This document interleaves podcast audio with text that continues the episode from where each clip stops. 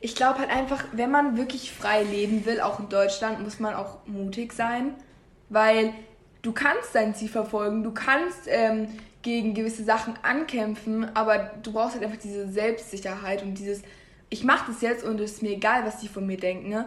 Ähm, und ich lebe meine Freiheit genauso aus, wie ich es will, auch wenn die, äh, wenn die Gesellschaft sagt oder dein Chef oder ist ja auch ganz egal welche, welcher Teil der Gesellschaft dich halt dafür diskriminiert.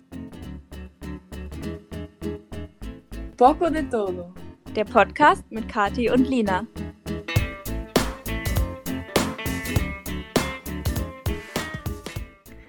Hallo, schön, dass ihr wieder dabei seid.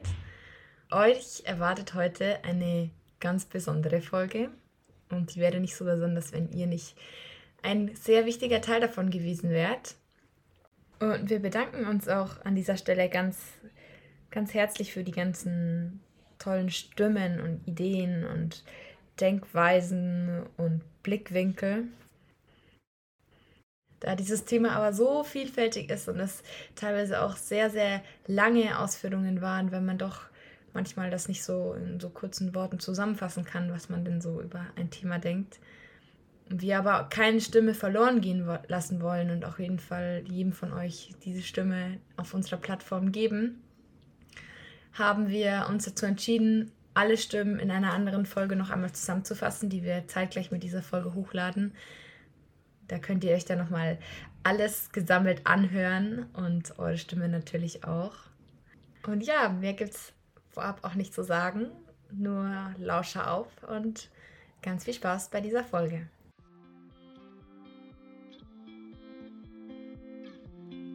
Freiheit für mich ist auch einfach mal so ja auf sich zu hören und vielleicht einfach mit sich selber zu sein und in der Natur auch. Freiheit ist für mich zu tun und zu lassen, was ich möchte. Sicherheit bedeutet für mich, dass ich weiß, dass ich, egal was ist, dass ich mich immer auf meinen Mann und meine Familie verlassen kann und dass sie immer für mich da sind. Freiheit ist für mich, an einem lauen Abend noch schnell barfuß rauszugehen und wenn es nur zur Mülltonne ist, aber einfach barfuß rauslaufen zu können.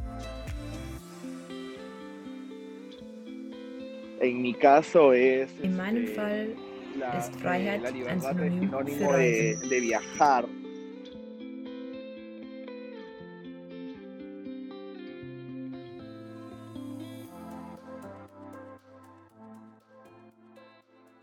Heute eine ganz besondere Folge und die wäre nicht so besonders, wenn ihr nicht ein sehr wichtiger Teil davon gewesen wärt.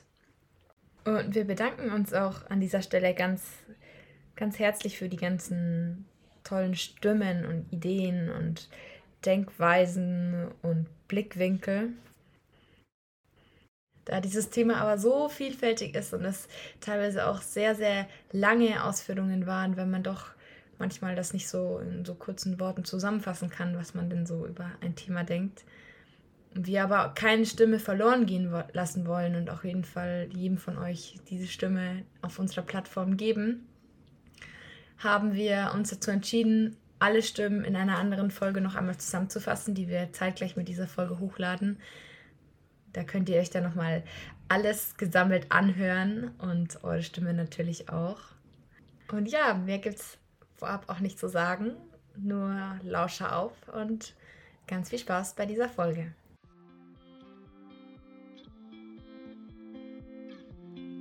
Freiheit für mich ist auch einfach mal so ja auf sich zu hören und vielleicht einfach mit sich selber zu sein und in der Natur auch. Freiheit ist für mich zu tun und zu lassen, was ich möchte. Sicherheit bedeutet für mich, dass ich weiß, dass ich, egal was ist, dass ich mich immer auf meinen Mann und meine Familie verlassen kann und dass sie immer für mich da sind. Freiheit ist für mich, an einem lauen Abend noch schnell barfuß rauszugehen und wenn es nur zur Mülltonne ist, aber einfach barfuß rauslaufen zu können.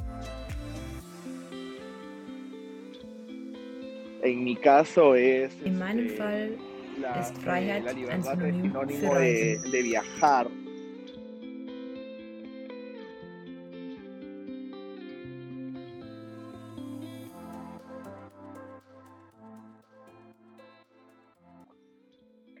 Freiheit ist für mich, mich auf mein Fahrrad zu setzen und einfach loszufahren, wohin ich will. Freiheit ist für mich, das zu tun, auf was ich im Moment Lust habe. Ganz frei von den Meinungen und Erwartungen anderer, dass ich genau dem folgen kann, was ich möchte. Sicherheit ist für mich zu wissen, dass ich, egal was passiert, auf den Rückhalt meines Umfeldes zählen kann. Sicherheit ist für mich Wissen um geistige und körperliche Unversehrtheit. Die meisten unserer Podcasts haben wir mit Definitionen aus Wörterbüchern angefangen oder aus Wikipedia. Aber bei diesen beiden Begriffen ist uns aufgefallen, es gibt eigentlich gar keine richtige Definition von Freiheit und Sicherheit, sondern man muss sich dem Ganzen eigentlich eher auf einer philosophischen und sehr persönlichen Ebene nähern und wie ihr auch schon an den ganzen Stimmen, die ihr uns geschenkt habt, hören konntet, versteht jeder unter diesen beiden Wörtern Freiheit und Sicherheit was anderes oder assoziiert als allererstes ja ganz unterschiedliche Dinge.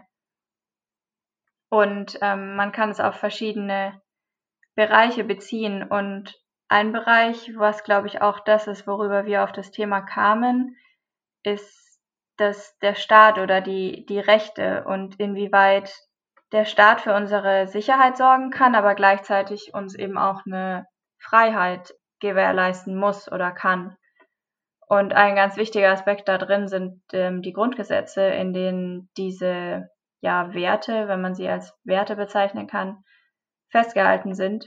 Wie zum Beispiel, ja, jeder hat das Recht auf die freie Entfaltung seiner Persönlichkeit. Oder jeder hat das Recht auf Leben und körperliche Unversehrtheit was sowas ja bedeuten könnte wie der Staat ist dafür verantwortlich, dass wir Menschen alle sicher sind.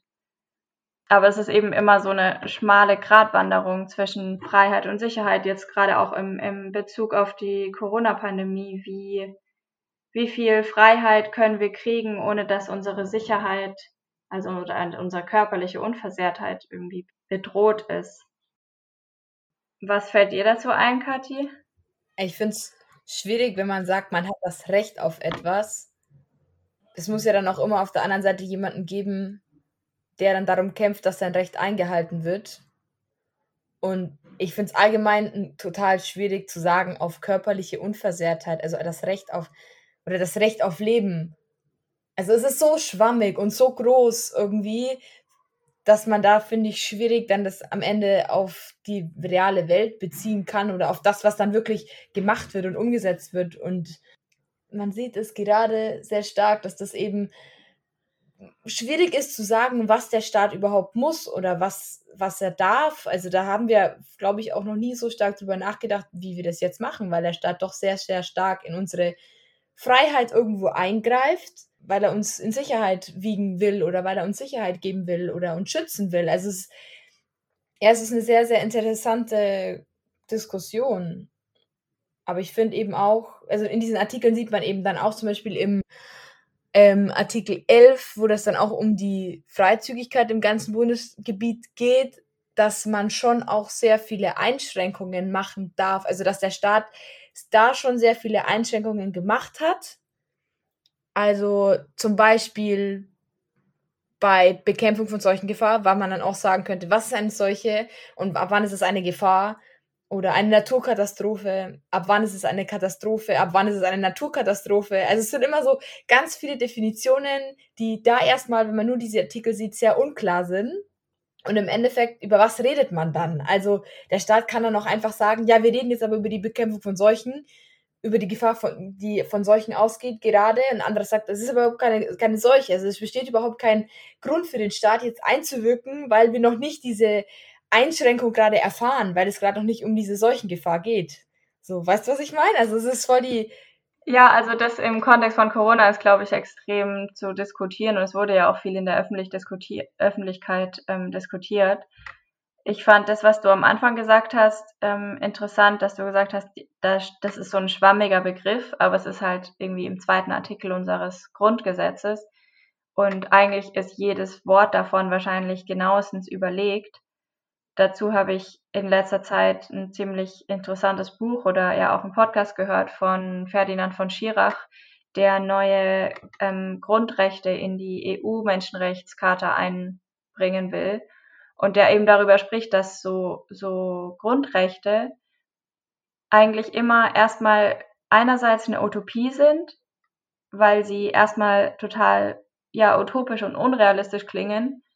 Ja, jeder Mensch hat das Recht auf Freiheit. Okay, was ist denn eigentlich Freiheit und wie sollen wir das denn bitte garantieren? Und es kann doch gar nicht funktionieren. Und es gibt irgendwie total viele Argumente, die sagen könnten, so, was bringt es denn überhaupt, das festzulegen in irgendeinem, irgendeinem Grundrecht? Das ist doch total utopisch. Und gleichzeitig ist so ein Grundrecht auch irgendwas Selbstverständliches. Also man könnte auch sagen, na klar hat jeder ein Menschenrecht auf Freiheit, warum sollte er auch nicht ein Recht auf Freiheit haben? Also so diese zwei Seiten und das gleiche, denke ich, kann man auch bei Sicherheit so festhalten. Das sind so große Begriffe, die erstmal ja total groß und schwer zu definieren sind, aber ich denke trotzdem ist es halt wichtig, die festzuhalten und in all seinen Facetten irgendwie darauf hinzustreben, dass es, dass sie realisiert werden.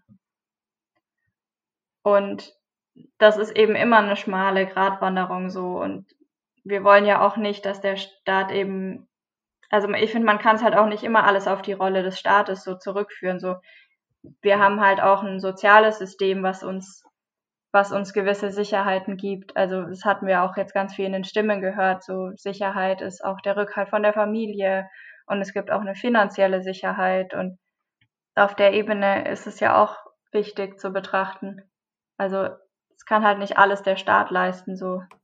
Ja, klar, aber er sollte trotzdem, finde ich, irgendwo eine Richtlinie geben und das macht er, glaube ich, dann auch dadurch schon. Also er hat seine Rolle irgendwo schon erfüllt, indem er dann sagt, indem er die Grundgesetze Gesetze festgelegt hat und gesagt hat, dass Freiheit und Sicherheit für, eine, für eine Unversehrtheit von einem Menschen, Recht auf Leben und alles erstmal wichtig ist für den Staat und am Ende die Umsetzung ist halt total kompliziert. So, wie willst du das für alle, wenn man eben, wir haben ja auch gerade gehört, wie unterschiedlich auch die ganzen Definitionen sind. Wie, das ist eine Definitionssache von jeder, von jeder Person ganz persönlich, subjektiv. Wie willst du da als Staat, der so groß ist und über allem steht, wir haben, wie viele, leben in, wie viele Menschen leben in Deutschland? 80 Millionen. So, wie willst du denn der jeden dieses Bedürfnis auf Freiheit oder Sicherheit erfüllen? Das geht überhaupt nicht. Also deswegen glaube ich, braucht er da schon, um das allgemein mal festzulegen, das soll die Richtung sein. Aber im Endeffekt kann man aus diesem Artikel, glaube ich, nicht unbedingt sagen, dass jetzt da ein Recht darauf direkt zu besteht. Also dass jetzt jeder sagen kann, ich habe jetzt da, ich wurde jetzt in meinem Recht auf Freiheit verletzt. Ich weiß nicht, vielleicht geht es ja juristisch gesehen. Ich weiß nicht, inwieweit man das irgendwo anfechten kann, wenn man dann sich in seiner Freiheit eingeschränkt fühlt.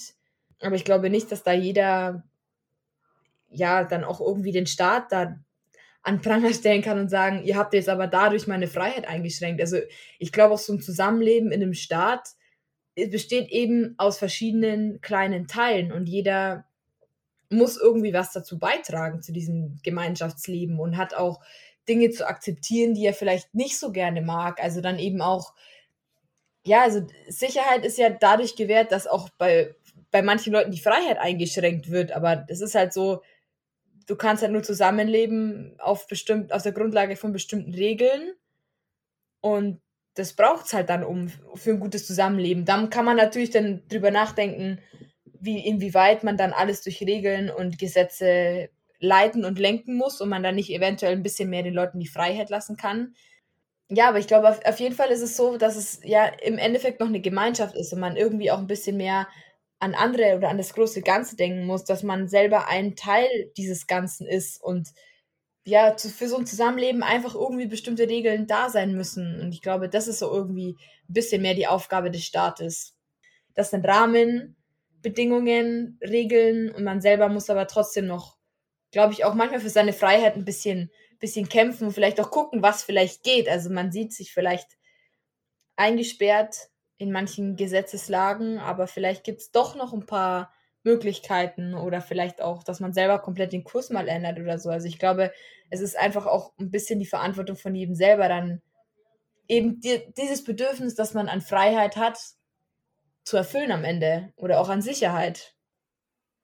Ich finde, an dem, was du gesagt hast, merkt man, wie nah halt doch diese beiden Konzepte Freiheit und Sicherheit beieinander liegen. Also man denkt, oder ich denke erstmal so, das als die beiden Begriffe als ein Gegenteil. Aber irgendwo ist ja die Sicherheit damit die Basis für die Freiheit. Also ich denke jetzt zum Beispiel, ähm, wenn man es jetzt mal auf Beziehungen ähm, bezieht, dann könnte man ja auch sagen, ich bin in einer sicheren, also ich fühle mich sicher in, in meiner, in den Beziehungen, in meiner Familie oder auch in Liebesbeziehungen und fühle mich dadurch frei, auf andere Menschen zuzugehen oder ich fühle mich sicher ähm, oder selbstsicher, das ist ja auch nochmal irgendwie vielleicht eine Unterform der Sicherheit.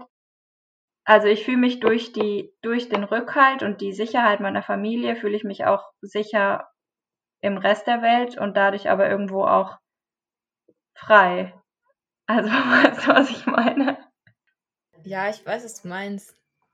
Dann halt auch, ja, es kommt immer wieder ein bisschen mit rein, was man selber halt an Sicherheit braucht, um. Aber es ist immer ein bisschen Sicherheit und ein bisschen Freiheit. Also ich stimme dir da auf jeden Fall zu, dass diese beiden, wie soll man sie nennen, Konstrukte äh, sehr ineinander ein, miteinander verschmelzen oder sich gegenseitig irgendwie unterstützen und so ein bisschen den Ball zuspielen. Und ich glaube auch, dass man irgendwie sich nicht frei fühlen kann, wenn man nicht auch ein gewisses Maß an Sicherheit hat. Es kann halt sein, dass manche Menschen weniger Sicherheit brauchen als andere eben und dann ja, sich dann schon frei fühlen können, wenn andere noch sagen, oh nee, da fehlt mir auf jeden Fall ganz viel an, an Basis. Vielleicht ist es wirklich so eine Basis, die man, wo man Sicherheit so nennen kann. So alles ist so, es hält dich auf, so und dass dieses Freisein vielleicht eher so ein bisschen dieses Luft, in der Luft unterwegs sein, so ein bisschen mehr erforschen und dann aber trotzdem wieder diese Basis hat. Also man würde halt sonst ohne diese sichere Basis fallen und und ich glaube auch, dass das sehr, ja, dieses Vertrauen in diese Basis auch eher ist. Also. Ja, das mit der Basis erinnert mich das, was, an das, was ich vom Yoga äh, mal gehört habe, dass es so diese absteigende und die aufsteigende Energie gibt. Also, dass man die, die erdende Energie hat, die in den Boden geht und die einen verwurzelt und die einem ganz viel Sicherheit gibt. Und eben die aufsteigende Energie, die Richtung Himmel geht und ja, ich, die ich eben mit, mit dieser Freiheit verbinde. Also, dass das so ganz eng miteinander verknüpft ist und dass man eben diese diese Basis, diese Wurzeln, die in, er in die Erde geht, braucht, um eben die Äste nach oben wachsen lassen zu können in die Freiheit.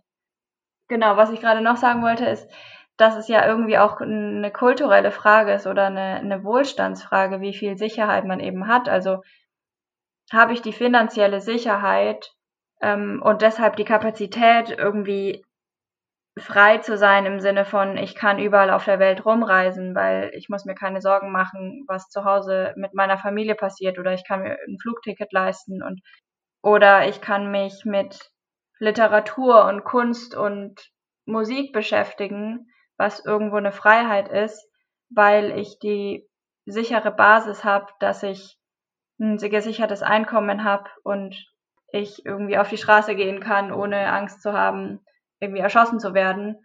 Und eben diese ganz für uns relativ selbstverständlichen Dinge der Sicherheit, die halt aber nicht überall gewährleistet sind und, und dadurch haben wir die Kapazitäten, dadurch, dass wir uns keine Gedanken machen müssen um diese Sicherheit oder um diese Gefahren, können wir halt unsere Fühler weiter nach oben ausstrecken und haben mehr Freiheit und mehr Kapazität, uns mit anderen Dingen zu befassen. Ja, ich glaube, es ist das, das Krasseste zeigt dann, wenn man, man hat in, am Tag eine gewisse Kapazität an Stunden, die man füllen kann, wie man sie gerne möchte. Und wenn du aber schon die ganze Zeit einfach beschäftigt bist, da deinen Lebensunterhalt zu verdienen und weißt, wenn du jetzt diese eine Stunde nicht arbeitest, dann wird es halt vielleicht eng und du würdest lieber arbeiten, ne? damit du das Geld eben hast am Ende dann kannst du in dieser Stunde schon mal nicht frei entscheiden, was du machen willst. Wenn du jetzt dann sagst, du hast ein geregeltes Einkommen und weißt, du arbeitest acht Stunden am Tag oder neun Stunden und das Montag bis Freitag und du kannst aber nach der Arbeit nach Hause gehen und sagen, das reicht. So, ich kann damit leben, ich kann damit das machen, was ich möchte. Und meine Kinder kriegen zu essen, können in die Schule gehen, können ihre Hobbys machen. Ich kann das genauso. Da bist du in dieser Zeit auch viel freier von Sorgen. Also du bist viel freier von, ja, du kannst dann da wirklich auch dich um Dinge kümmern, die andere vielleicht eben gar nicht die Kapazitäten dafür haben, weil sie eben sehr viele Sorgen haben oder sehr viele, die ganze Zeit sich an andere Dinge dann, also ja, dann eben die Basis in dieser Hinsicht fehlt. Und ich glaube, es ist eine sehr, sehr wichtige Basis, das mit diesem, mit dem Einkommen, weil, oder mit der Arbeit, weil es einfach ein sehr großer Bestandteil von dem Leben ist, dir sehr viel Zeit auch von deinem Leben wegnimmt und dann aber auch dir ja was zurückgibt für deine Zeit immer. Und wenn du aber sehr viel davon schon verwenden musst, dafür, dass du ja im Endeffekt nicht weißt, ob du überhaupt über die Runden kommst. So, das ist ein sehr, es ist sehr, sehr wichtig, glaube ich, in der Diskussion über Freiheit und Sicherheit. Und da haben wir in Deutschland echt ein sehr, sehr gutes Arbeitssystem und auch wieder geregelt durch Gesetze und Regeln und alles Mögliche. Also das spielt uns schon auch sehr in unsere Freiheit rein. Also würdest du sagen oder könnte man daraus schließen, dass Freiheit nur mit Sicherheit möglich ist oder andersrum gesagt, Sicherheit eine Voraussetzung für Freiheit ist? Ja, es ist schwierig zu sagen. Es kommt sehr darauf an, wie einer Freiheit und einer Sicherheit definiert. Man könnte das persönlich sagen für eine Person.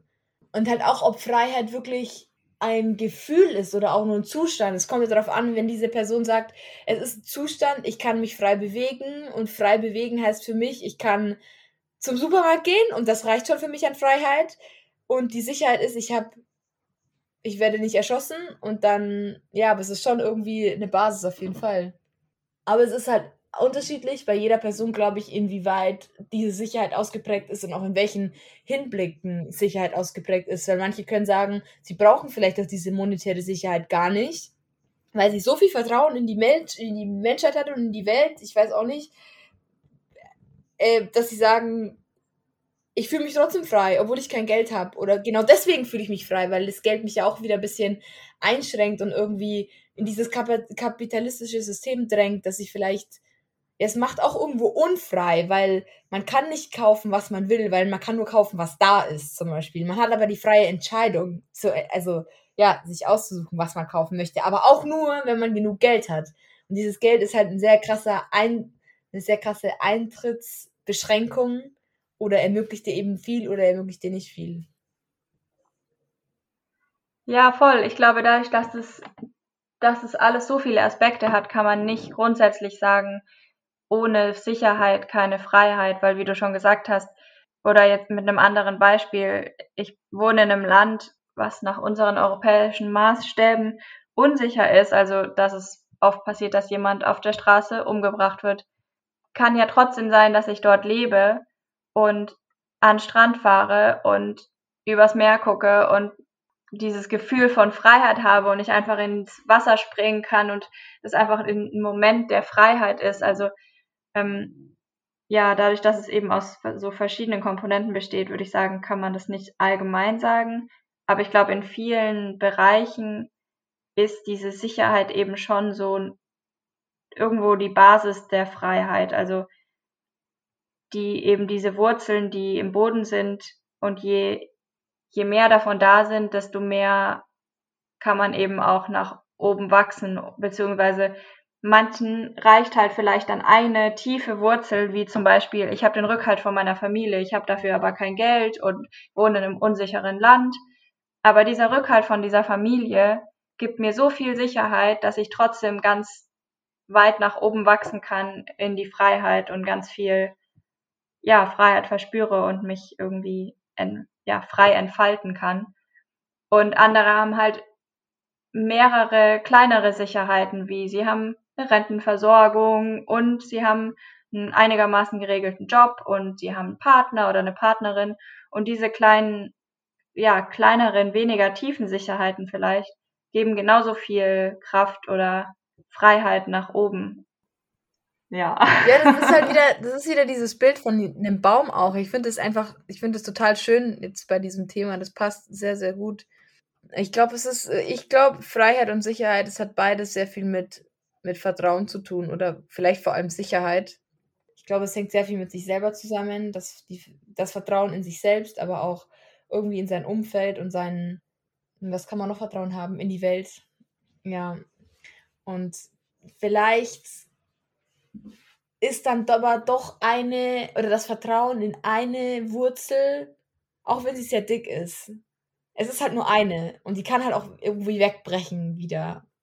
Habe ich mir jetzt gerade gedacht, wo du das erzählt hast. Aber ja, im Endeffekt es ist immer irgendwie vielleicht besser, weiß ich nicht, die Sicherheit auf verschiedene Schultern so zu, zu, zu verteilen. Aber es ist, glaube ich, auch wieder eine sehr persönliche Entscheidung und kommt auch auf das Vertrauen an, dass man in diese einzelnen Wurzeln hat, in die Standhaftigkeit. Und im Endeffekt, ob es dann wirklich so ist am Ende, ob die wirklich immer standhaft ist und immer da ist, man weiß es halt nicht. Man kann halt auch nicht von allem immer sicher sein. Also das ist halt, glaube ich, auch so eine ja, so eine Illusion, die man auch so hat. Also das hatten wir auch schon, hatten wir auch schon mal drüber geredet, dass ja Sicherheit vielleicht echt dieses Gefühl von Sicherheit irgendwo eine Illusion ist, weil man irgendwie nie sicher ist, nie von nichts. Man kann diese Zukunft nicht vorhersagen, man weiß einfach nicht, was passiert und man kann sich so viele Versicherungen kaufen, wie man möchte. Man kann sich vielleicht sicher sein, nicht mal, ob man, dass man wirklich dieses Geld zurückbekommt, aber man kann sich sehr, sehr wahrscheinlich, man, also man kann halt nichts garantieren. Das ist auch so diese Garantiebegriff, finde ich auch interessant in dem Zusammenhang, weil es ja immer, man, man gibt irgendwie eine Garantie, aber woher weißt du denn, dass es wirklich umsetzbar ist?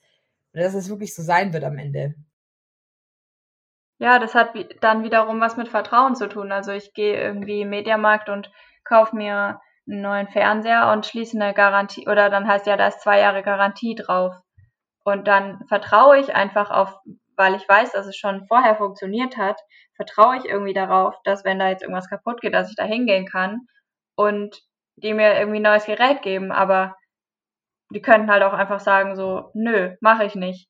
Also das ist die Stelle, wo dann wiederum ein Rechtsstaat diese Sicherheit garantiert, weil dann kann ich halt sagen, okay, aber ich habe diesen Vertrag unterschrieben und da steht es von der Garantie drin und dann könnte ich das wahrscheinlich ähm, irgendwie vor Gericht einklagen. Deswegen ist es halt schon wieder eine Kombi aus eben diesem Vertrauen auch in, in die Menschen allgemein und dass die Person mich jetzt schon nicht übers Ohr hauen wird, aber ähm, gleichzeitig dann auch wieder ein Rechtsstaat. Aber was ich mir bei dem Thema einfällt, ist, was ich oft irgendwie immer wieder krass finde, dass das so gut funktioniert. So Sachen wie ähm, eBay, Kleinanzeigen oder auch Blablacar, noch bevor das irgendwie so man da vorher bezahlen musste online und so, das, das ging ja auch ganz viel einfach nur auf Vertrauen so. Und man hat sich, man hat sich überhaupt keinen Kopf gemacht, so ja, klar, also manchmal, wenn man dann da stand und die Person irgendwie zu spät kam, hat man irgendwie gedacht, oh, wenn die jetzt gar nicht kommt. Aber eigentlich vertraut man ja einfach so in die, in, in die Menschen in, in der Umgebung und fühlt sich, also ich glaube, es würde halt nicht funktionieren, wenn man nicht dieses, dieses Grundgefühl von Sicherheit, also einerseits Selbstsicherheit, aber auch ja, Sicherheit und Vertrauen in das System und in die anderen Menschen hätte. Und ich glaube, dass das auch eine wichtig, ganz wichtige Grundlage für unsere gesellschaftliche Entwicklung irgendwie ist, weil ohne dieses gegenseitige Vertrauen auch bei großen, also in den großen Konzernen, die irgendwie miteinander verhandeln, würde das, glaube ich, alles gar nicht funktionieren. Also das funktioniert ja auch im Großen irgendwie. Wir bestellen irgendwas in, in China und ähm, gehen irgendwie davon aus, dass uns das auch geliefert wird. Aber die können ja auch das Geld einfach behalten und es kommt einfach nichts an. So, also ich meine jetzt nicht wir als Privatkunden, sondern keine Ahnung, sagen wir jetzt mal jetzt die Impfstoffe gegen Corona. So, wir bestellen die und werden da Milliarden von Euros überwiesen. Wir hängen eigentlich davon ab, dass dieses Vertrauen da ist. Weil sonst würde das ganze System irgendwie zusammenbrechen. Naja, aber auch irgendwie ein bisschen das Vertrauen in das Gesetz oder in die, ja, in die Verträge, die die abgeschlossen haben miteinander aber das Gesetz sind ja auch wieder nur Menschen. Also Menschen, die das erstellt haben, also dieses System. Wir sind ja eigentlich in einem System drin. Und wir vertrauen auf das System eigentlich. Also, dass das System, das wir uns kreiert haben, funktioniert. Oder wir haben uns unsere Sicherheit konstruiert. Also, das System sind ja wir. Im Endeffekt. Wir bauen uns unsere eigene Illusion von Sicherheit durch unser System, woran wir glauben und worauf wir vertrauen.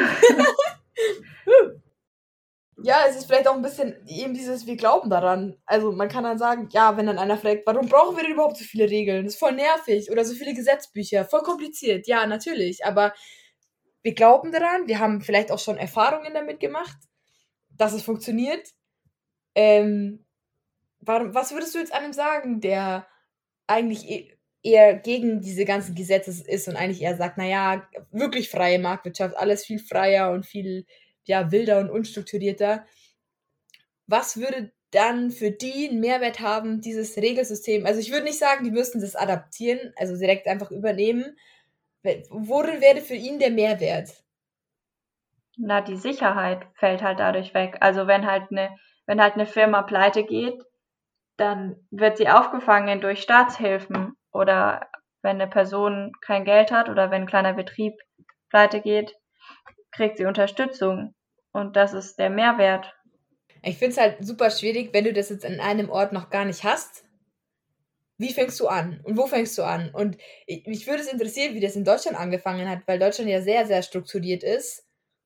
In vielen, in allen Bereichen, so was halt auch für viele total überfordert auch ist, glaube ich, und unübersichtlich. Aber trotzdem hat es uns ja total viel Gutes auch gegeben und wir sind ja dadurch auch viel weitergekommen, eben weil wir vielleicht dann sagen konnten, okay, wir vertrauen damit der, darauf, dass der uns das Geld zurückzahlt und wenn das nicht zahlt, dann kann ich mit dem reden und dann kriege ich's. Dann gibst du die Verantwortung auf, der, der guckt, dass ich mein Geld bekomme, dann kümmere ich mich jetzt um was anderes. Und dieses dieses an was anderes denken ist ja schon, glaube ich, sehr viel wieder an Kreativität oder an Fortschritt gebunden. Also, dass man da schon irgendwie als Land einfach viel weiterkommt. Ich glaube, dass dieses System Deutschland schon sehr geholfen hat, um eben jetzt da zu sein, wo sie sind.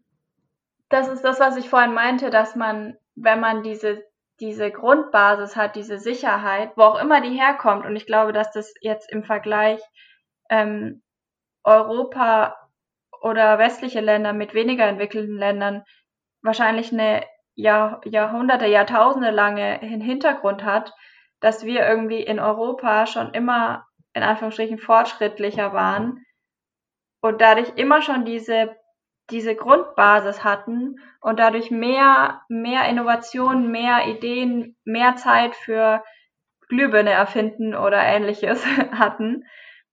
Und was ich auch mal ähm, wo gelesen habe, ist, dass wir in europäischen Ländern oder in der, im, auf der Nordhalbkugel schon viel früher als, als Kulturen, als soziale Gesellschaften zusammenarbeiten mussten, weil wir so Jahreszeiten haben und wir dadurch irgendwie im Vorhinein planen müssen. Also wir müssen uns zusammentun und planen, um die harten Winter zu überleben und wir müssen irgendwie Essen ran schaffen und es irgendwie einmachen, damit wir dann genug für den Winter haben. Und in anderen Ländern, in denen eben es immer warm ist und immer gleich viel da ist, da hat diese, diese Kooperation irgendwie nicht stattgefunden. Und vielleicht ist deshalb auch weniger Vertrauen in so, in den direkt Nächsten und auch in den Staat vorhanden. Und ich glaube, dass das so ganz tief in der Vergangenheit liegende Strukturen sind, die da jetzt immer noch irgendwie ihre Wirkung zeigen, dass wir in, in westlichen Staaten da mehr, ja, mehr Entwicklung, mehr Innovation, mehr Geld, wie auch immer man es bezeichnen will, haben, als in weniger entwickelten Ländern, wo dieses Vertrauen und damit nicht diese Sicherheit da ist und damit irgendwo auch weniger Freiheit. Ich meine, man kann ja auch sagen, vielleicht liegt es auch an den Kolonien, also dass halt die kolonialisierten Länder durch die Kolonial Kolonialisierung diese Freiheit einfach genommen wurde und die Menschen in diesen Ländern deshalb jetzt immer noch unterdrückt sind. Ja, ich musste da jetzt an die Inka-Geschichte denken. Da war es nämlich schon so, dass die auch irgendwo zusammengearbeitet haben, um ihre, ihre Lebensmittel oder ihre, was man für, zum Leben braucht. Also auch Klamotten oder ja, vor allem Lebensmittel, glaube ich. Die hatten jeder hatte eine bestimmte Aufgabe. Also es war schon auch sehr aufgeteilt und sehr geplant und strukturiert. Na klar waren vielleicht durch die natürlichen Begebenheiten äh, das ganze Jahr über Essen da, aber ich glaube trotzdem, dass sich das irgendwie, also die haben das schon sehr strukturiert. Der hatte dann die Aufgabe, das Essen zu machen, der hat, oder Essen im Sinne von Mais anbauen. Der andere hat ähm, Hühner gehalten, der andere hat Stoffe hergestellt durch die Wolle, die er von dem anderen irgendwie bekommen hat, durch die Schafe oder so. Am Ende hat jeder seine Produkte an, in Tambos gebracht. Also das waren so Zentren, wo die das dann da gespeichert haben. Und dann hat der eine von mir aus drei Jacken gebracht und konnte für diese drei Jacken vier Hühner mitnehmen oder so. Also es war da schon eine sehr großes Zusammenarbeiten von der Gesellschaft.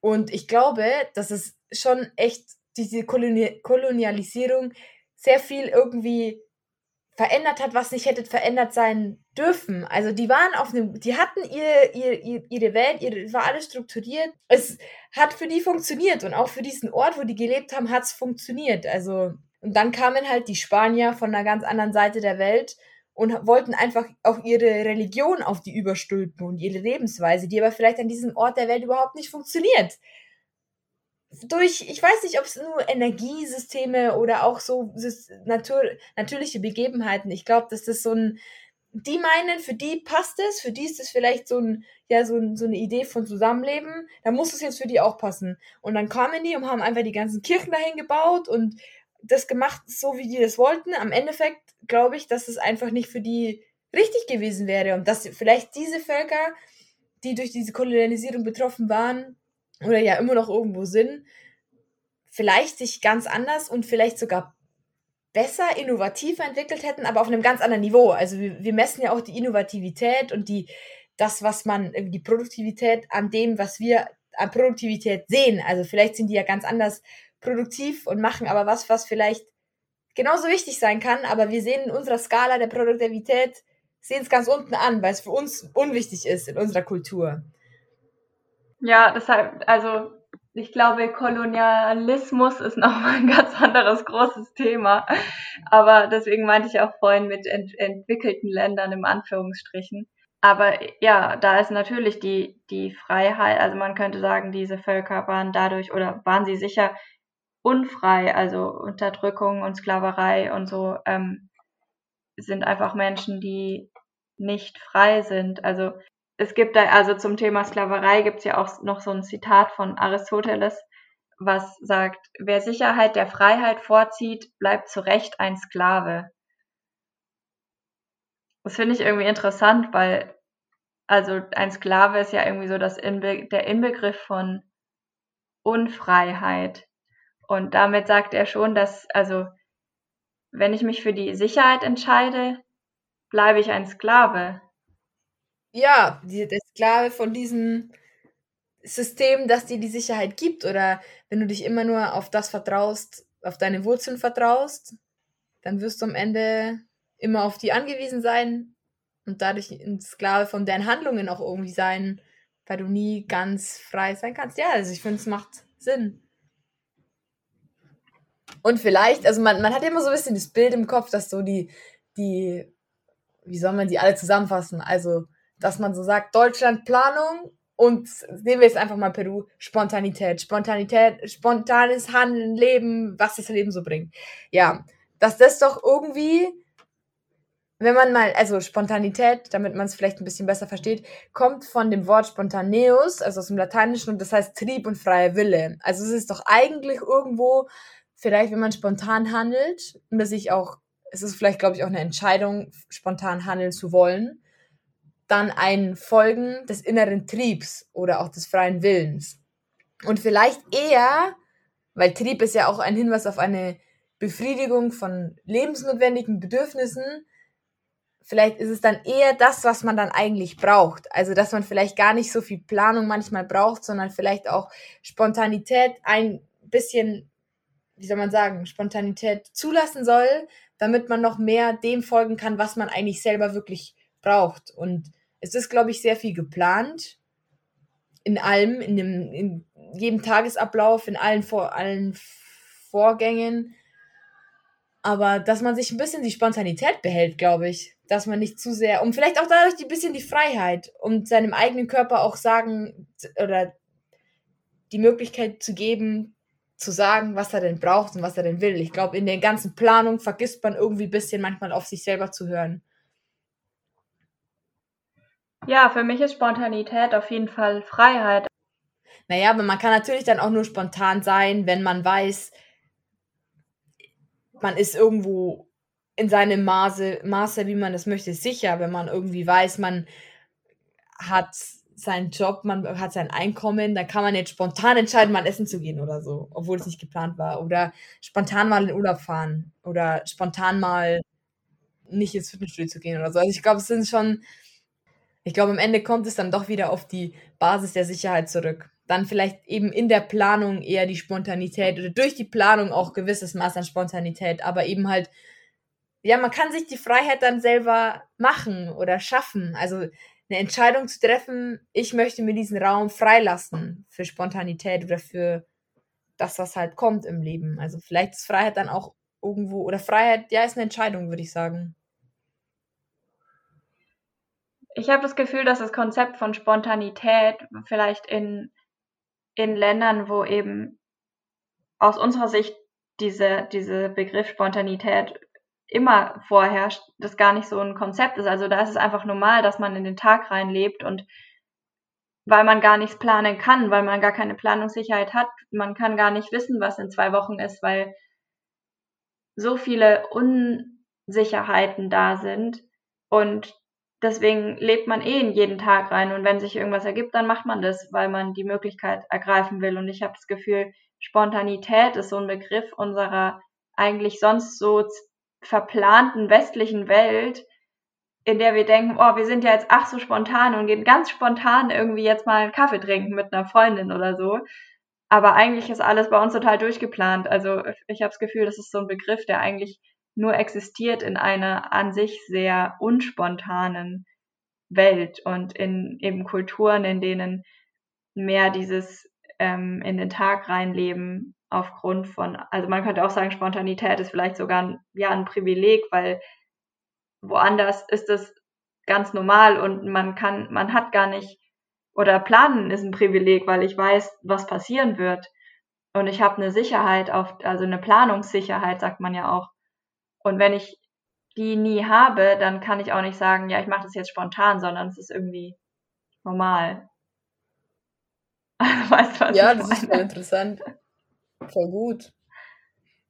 Ja, die würden das, glaube ich, gar nicht als Spontanität bezeichnen. Für die ist es halt normal, ja. Und für uns ist dann. also für mich ist am meisten in Erinnerung geblieben das Bild mit dem Baum, dass man ähm, die Wurzeln hat, die einem Sicherheit geben und die, die Äste und die Blätter, die in den Himmel wachsen und die Freiheit symbolisieren. Und dass man aber trotzdem nicht sagen kann, dass Sicherheit unbedingt die Voraussetzung für Freiheit ist, sondern dass es so viele verschiedene Facetten hat und dass man sich in jeder Situation frei fühlen kann. Was ist so bei dir hängen geblieben? Also ich habe vor allem so diese Komplexität so im Kopf, dass man irgendwie auch, glaube ich, ein bisschen darauf achten sollte, was denn für andere die Freiheit ist. Also, weil man, glaube ich, auch oft selber die Freiheit von anderen vielleicht einschränkt, aber dann auch wieder im. Ich glaube, man sollte sich einfach nur da, darin bewusst sein, dass man durch seine Handlungen auch anderen seine Freiheiten und vielleicht Sicherheiten einschränken kann, aber trotzdem nicht seine Handlungen immer an andere anpassen. Das will ich damit nicht sagen. Und ich glaube, dass man seine Freiheit, es ist irgendwo so eine Einstellung, glaube ich, auch ein bisschen, oder so eine, so eine Entscheidung dazu. Man will sich frei fühlen, das ist einem wichtig und man, man erlaubt sich frei zu sein und man sollte sich, glaube ich, auch ein bisschen mehr auf seine sicheren Wurzeln oder mal schauen, was überhaupt seine sicheren Wurzeln sind und dass man sich vielleicht gar nicht so sehr drauf dass man immer nach diesen, nach der Vergrößerung und ähm, Vermehrung der Wurzeln suchen sollte, sondern vielleicht auch ein bisschen sich daran widmen sollte, zu fliegen und ein bisschen in die Luft zu gehen und ein bisschen zu wachsen und ein bisschen spontan zu sein.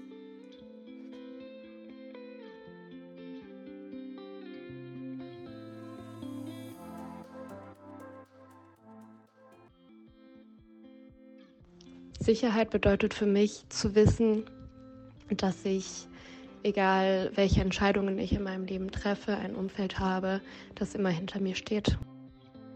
Sicherheit ist für mich eine Illusion. Freiheit ist für mich tanzen können, solange ich will.